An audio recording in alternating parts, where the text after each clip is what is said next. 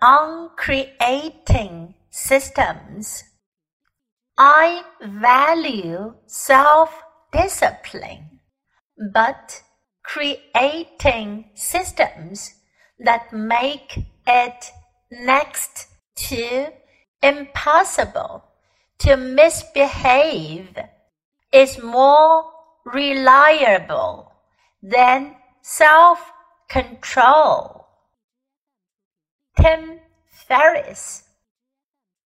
A lot of people think that being self disciplined means that you can sit in front of a delicious piece of cake and stare at it for hours without eating it.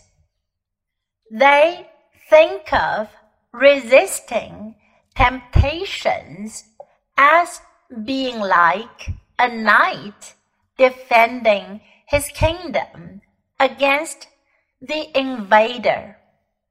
If you go to city bars every week, your chances of getting punched in the face are higher than those of a person spending their evenings at home with a book.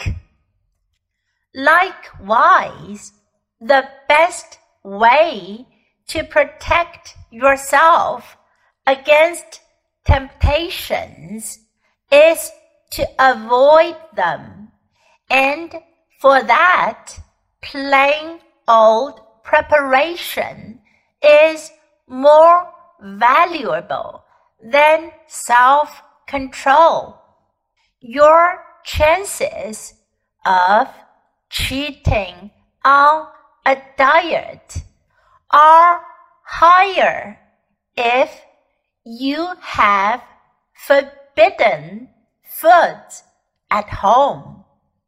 Removing them from your house, a simple act that requires little willpower as long as you are satiated while doing so will protect you when you get hungry and the urge to gorge on them hits you like a ton of bricks.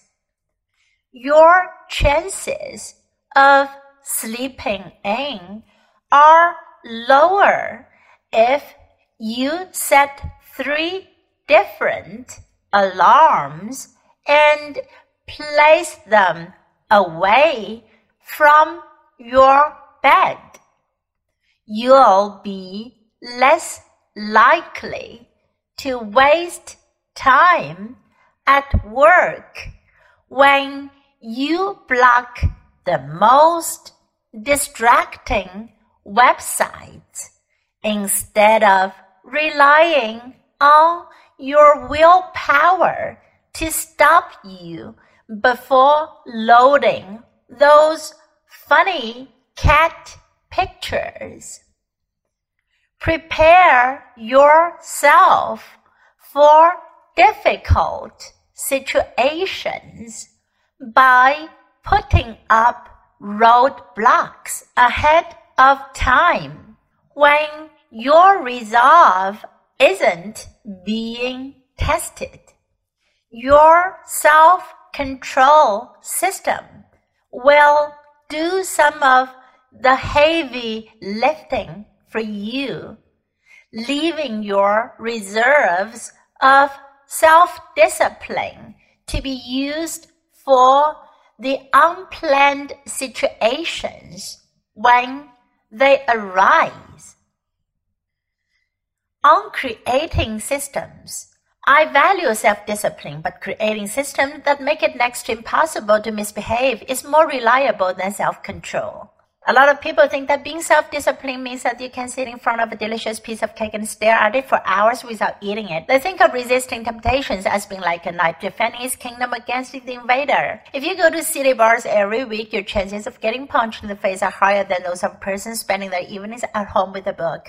Likewise, the best way to protect yourself against temptations is to avoid them, and for that, plain old preparation is more valuable than self-control. Your chances of cheating on diet are higher if you have forbidden foods at home removing them from your house, a simple act that requires little willpower. As long as you're satiated while doing so will protect you when you get hungry and the urge to gorge on them hits you like a ton of bricks. Your chances of sleeping in are lower if you set three different alarms and place them away from your bed. You'll be less likely to waste time at work when you block the most distracting websites instead of relying on your willpower to stop you before loading those funny cat pictures. Prepare yourself to difficult situations by putting up roadblocks ahead of time when your resolve isn't being tested. Your self-control system will do some of the heavy lifting for you, leaving your reserves of self-discipline to be used for the unplanned situations when they arise.